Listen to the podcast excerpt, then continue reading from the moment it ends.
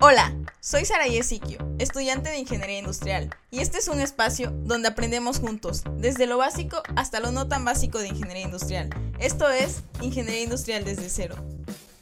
Hola, espero que se encuentren estupendamente bien. Bienvenidas y bienvenidos al nuevo episodio de esta semana. Hoy continuamos con la segunda y última parte de nuestra entrevista con la ingeniera Betty, donde hablamos de la metodología Lean Manufacturing. El capítulo anterior fue la parte 1, y creo que este capítulo no necesita mayor introducción, así que continuamos con la entrevista. Y en un aproximado de tiempo, ¿cuánto tarda la implementación de esta metodología? ¿Cuánto tarda para ver los resultados? Bien, los resultados, si nosotros realmente nos podemos aplicarlo, pueden ser de seis meses a un año que podamos empezar a ver eh, los beneficios. Y bueno, ya completamente implementado, pues depende de qué tan grande es la empresa. Eh, puede durar hasta tres años o más su implementación porque es un programa muy robusto con diferentes herramientas. Y para el área de producción y de administración es el mismo tiempo o puede ser un poco más rápido en el área de administración? Puede ser más rápido en, administración en cuanto a, a, ver los resultados y sí, evidentemente sí es más, nos tardamos más en las áreas productivas. También es, pues es importante mencionar que hay áreas eh, que están vinculadas, que tienen pues algunos procesos eh, vinculados lo que es administración y producción. Entonces también ahí es como revisar qué está vinculado para poder ver cuánto tiempo es pues, lo que nos vamos a tardar. Pero sí, normalmente es más, e, es más rápido en las áreas administrativas. Ok. Y después de la implementación, ¿qué es lo que sigue? Sostener. Eso es eh, eh, bien importante. ¿Cómo, cómo mantengo? Y la disciplina, que realmente se lleve a cabo. Muchas, de hecho yo creo que es de lo que más nos cuesta trabajo eh, en las empresas, eh, en especial latinas, tener esa disciplina de mantener esto que ya establecimos, que ya estandarizamos, mantenerlo. Y, ser eh, disciplinados en poder llevar esta metodología, porque a lo mejor ya sabemos de lo que pues es como las 5 S, ¿no? A lo mejor ya lo, ya tengo 5 S es un sistema, eh, un programa de actividades y las primeras tres S es selección, orden y limpieza. Eso es muy sencillo y, veámoslo en casa, ¿no? Es muy, muy rápido eh, limpiar hasta nuestro cuarto, ¿no? El closet, ¿no? Y y ya eliminé todo lo que no necesitaba de mi closet, que creo que es algo bien difícil porque somos muy sentimentales y aunque ya no nos queda un pantalón y ya está todo roto, pero no, ¿cómo lo voy a sacar? O esto me lo regaló mi abuelita y, no sacamos nada. Lo mismo pasa en las empresas. Pero ¿qué pasa? Las siguientes dos S, que es la estandarización y la disciplina, bueno, podemos, y, y, volvemos al ejemplo del cuarto, ¿cuántas veces no hemos limpiado y ordenado nuestro cuarto? Y cuando vuelve a estar otra vez sucio. En realidad el problema no es implementar, el problema es mantenerlo. Y ese es el, detalle en todas las empresas. Una vez ya, llegamos a un estándar, ya estandarizamos, ¿no? Ya está, ya está, dijimos, hasta señalizamos si quieren. Aquí van a ir las llaves y no hay otra sucursal, no es de, ay, eh, también en la mesa y luego en mi cuarto, no, aquí, aquí van a estar las llaves. Pero, ¿cómo hacemos que se mantenga. A veces por la rutina diaria, no es que hoy llegué muy cansado y es que hoy ya mejor mañana. Y ese, eso de posponer, eso hace que se empiece a crear el desorden. Entonces sí es muy importante que nosotros podamos mm, tener esa disciplina y además, ¿qué es lo difícil en las empresas? No es una persona, es que todos podamos lograr esa disciplina, es lograr que la gente se sienta satisfecha y contenta, que sea una necesidad para ellos poder implementar estos sistemas en sus áreas de trabajo. Así como nadie te obliga a bañarte, ah, pues igualito, que te sientas incómodo si no tienes eh, implementado este sistema en tus áreas de trabajo. Y hablando de los tiempos, eh, los tiempos para la implementación de, de Lean Manufacturing los establece la empresa, la empresa les da un límite a los ingenieros industriales para decir tienes hasta cierto hasta cierto mes para que esto empiece a funcionar o los ingenieros industriales son los que determinan cuánto tiempo necesitan más o menos para que el, para que los problemas que se tienen se solucionen y el sistema empiece a funcionar bien?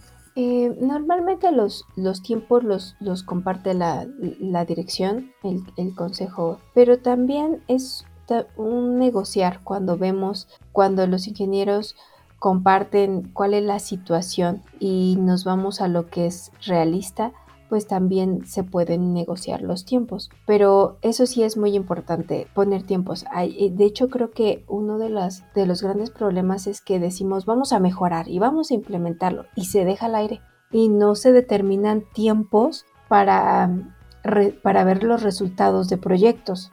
Entonces sí es muy importante determinar esos tiempos y, y más que nada el seguimiento, porque pues como muchos, creo que ustedes me van a entender eh, así como en el trimestre, ¿no? Ay, ya al final de, hacemos el trabajo final una semana antes y ya está. No, si, si lo dejamos así, porque muchas veces pasa así en las empresas, eh, no se hizo nada durante un tiempo y ya al final se quiere, se quiere atacar todo, ¿no?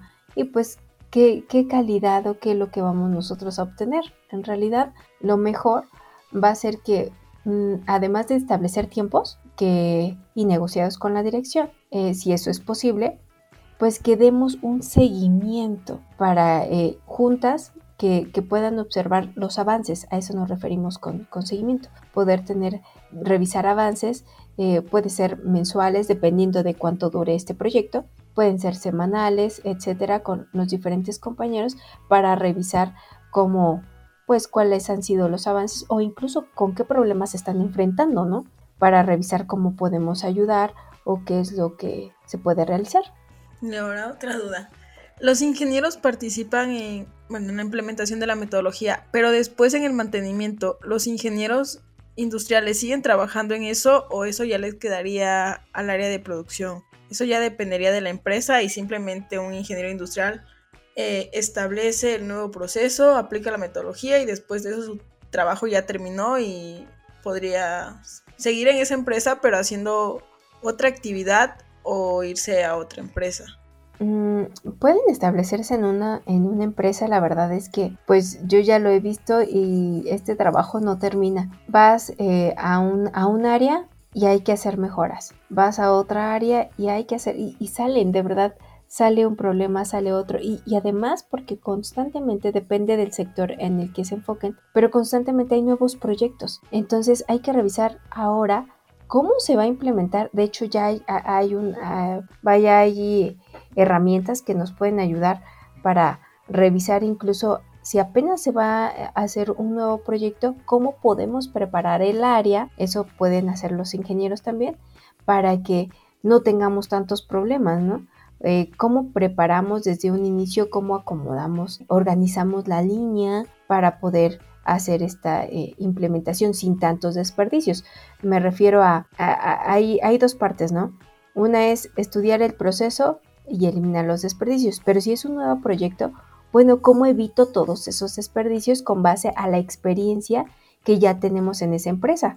Porque si ya conocemos cómo trabajan, qué herramientas tengo, cuáles son, vaya, todas las, pues todas las herramientas que tengo en esta empresa respecto a incluso el recurso, recurso humano, e, entonces yo me doy una idea de cómo puedo empezar a, a implementarlo. La verdad es que un ingeniero industrial se puede establecer en esa empresa y hacer las mejoras por siempre. Ok, ahora una pregunta un poco más específica. ¿Cuál es el sueldo que obtienen los ingenieros industriales que se dedican a esta área? Bueno, ajá, y al implementar esta metodología. Pues mira, yo lo he visto que de 15 a 20 mil eh, pesos, pero eh, también tenemos al que pues por proyectos depende de, de qué tanto, porque esto es negociable, ¿eh? tú haces un proyecto, pero cuánto eh, eh, este proyecto, qué beneficios está teniendo en un, pues en, la organización. Si tú lo, esto es bien importante, poder demostrar, pues cuánto es lo que está ganando la empresa por las mejoras que está realizando en esos proyectos. Y entonces con base a eso también se puede pues negociar y hay quienes dan bonos por, por, eso mismo de salió el proyecto y tuvimos tantas ganancias. Ah, bueno, si te ahorré de un millón de pesos o tantos millones, pues entonces te haces acreedor a un porcentaje de lo que de lo que ahorraste. No, se pueden, hay, la verdad es que hay muchas maneras de negociarlo y hay muchas empresas que tienen como esos incentivos por, eh, por, las mejoras que se tienen. E incluso es por eso hay quienes dicen, no, pues ahora vamos a ahorrar más y hay que hacer más proyectos porque es, eh, es un incentivo, es una motivación, vaya, ¿no? Además de tu sueldo base. Entonces los 15 mil a 20 mil pesos serían mensuales y ya eso tarda. Como base. Ajá, como base y ya todo lo que tarde la implementación. Y por proyecto, el aproximado, ¿cuánto sería por proyecto? La verdad, ahí depende mucho de la empresa. Hay en proyectos, vaya, de millones y este y hay proyectos más chiquitos. Entonces depende del tipo de proyecto depende incluso de, la organización. Entre más grande es la organización y entre más responsabilidades tienes muchas veces pues es, es, es más. Y cómo se comienza la implementación de este sistema cuál es su proceso evolutivo y en su experiencia usted cómo ha vivido este proceso algún ejemplo que nos pueda dar sobre ello bien primero debemos conocer cuál es nuestro estado actual y mira cuál es el estado ideal. Lo importante es poder visualizar, eh, ser realistas de donde estamos parados y cerrar esa brecha de, para poder llegar a nuestro estado ideal.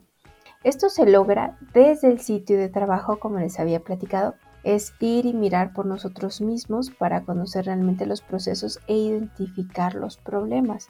Y otra cosa bien importante, eh, medir lo que no se mide no se puede mejorar. Así que hay que comenzar a recabar datos. Muchas empresas, eh, y, hablo más de las, a lo mejor empresas que apenas están iniciando, microempresas, y, también algunas medianas y grandes, no, no, tienen datos. Ya hay empresas que eh, en una ocasión me tocó revisar en una máquina, obtenían mm, varios datos, casi cada segundo obtenían datos de diferentes medidas. Pero les pregunté, bueno, ¿y qué hacen con esos datos? Ah, los guardamos. Y estaban guardados. Pero lo que hay que hacer es analizar esos datos.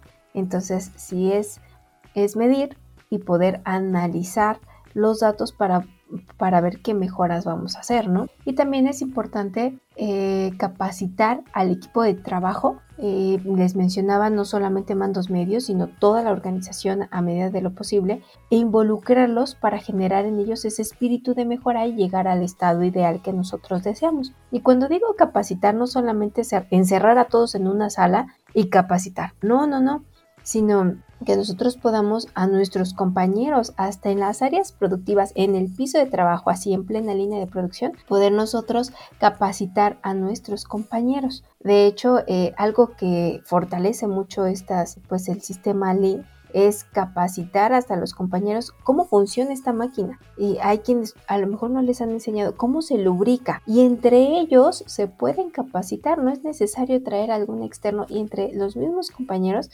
pero ¿quién tiene que dirigir todos esos sistemas? Pues los ingenieros industriales. Mencionó TPM. ¿Qué es TPM? Eh, Total Productive Maintenance, que es el, mantenimiento productivo total. Y este se enfoca en resumen, tiene un indicador que es la OEE, e, eh, se ha traducido como eficiencia global del equipo. Overall Equipment Effectiveness. Y esta OE se mide con todos los equipos. TPM se enfoca a que esa OEE sea lo más alta posible. En realidad, eh, en resumen, es que todo mi equipo siempre esté disponible para operar. Veamos un ejemplo eh, que todos podemos entender. Nuestras computadoras, ¿no? O nuestros, la, la impresora. Si se dan cuenta, muchas veces la computadora, ay, es que ya está muy lenta y no es tan fácil y me tardo más y le estoy este, picando por aquí, picando por allá y, eso, pero a lo mejor es por falta de mantenimiento. Bueno, y he revisado, tiene algún virus por ahí, le he hecho algún mantenimiento, han revisado, este, se ha, borrado cierto, ciertos archivos o la tengo llena de quién sabe cuántas cosas es que mi, equipo siempre esté listo para operar. Imagínense, eh, a veces decimos, bueno, sí sirve mi, computadora, pero se, acaba, se apaga cada cinco horas. Pero el problema es que se apaga cuando de repente estoy haciendo mi trabajo final y, este, y ya no se guardó, ¿no? Y qué problemas puede ocasionar. Entonces, y hablamos ahorita solamente de un equipo de cómputo, imagínense, pues ya lo que son las, yo diría, los equipos en los que e, en la producción, en las empresas, qué pasa cuando un equipo deja de funcionar, cuántas pérdidas podemos tener, ¿no? Y más, por ejemplo, si son, si nos metemos alimentos, que son hablamos de perecederos, ¿qué puede pasar? O, a lo mejor mi cliente me está diciendo para ahorita lo necesito y si no es para ahorita pues ya no, ya no se pudo y cuántas pérdidas tenemos, ¿no? Eh, en eso de eso se trata TPM. Siempre tener mi equipo disponible, que no esté descompuesto. Bueno, y ahora sí ya para terminar la última pregunta. ¿Qué cursos o certificaciones recomienda a las personas que quieran incursionar en el área de Lean Manufacturing? Bien, uno eh, muy interesante es el Toyota eh, Management System, que, viene siendo pues todo e, el, sistema de producción, de gestión también de, Toyota, pero es muy interesante cómo, cómo lo, lo, comparten. Yo tuve la oportunidad de, de hacer uno en el Instituto de, de Toyota. Mm, y, algo que me gusta que mencionan es, a veces ya ni siquiera le llaman Toyota Production System, sino Total Production System. ¿Por qué? Porque decía, no nos vamos a, encerrar solamente en Toyota. Cada empresa va a tener su sistema de, gestión. Entonces es, es, interesante cómo lo abordan. También otras certificaciones, pues evidentemente 5S, Kaizen, que se conoce como, como mejora continua. SMED, eh, algunos tipos también de mapeos, como les había mencionado Makigami, BSM, eh, metodologías de solución de problemas. Este es muy interesante. QC Story, que es una metodología para hacer algunos proyectos. Incluso eh, uno de, estos, de, los pasos de esta metodología es el análisis causa-raíz. Bueno, ¿por qué hay problemas? muchas veces yo me puedo tomar, me, duele mucho la cabeza y, y yo digo, me tomo una aspirina, pero esa no es la solución. Y muchas empresas eso es lo que hacen, ¿no? Bueno, una aspirina y, ya, para que te deje de doler. Pero ¿cuál es la causa raíz? A lo mejor es la presión alta, puede ser alguno, eh, no sé, algún problema de glucosa, puede ser hasta gripe, por eso me, duele la, la cabeza, etc.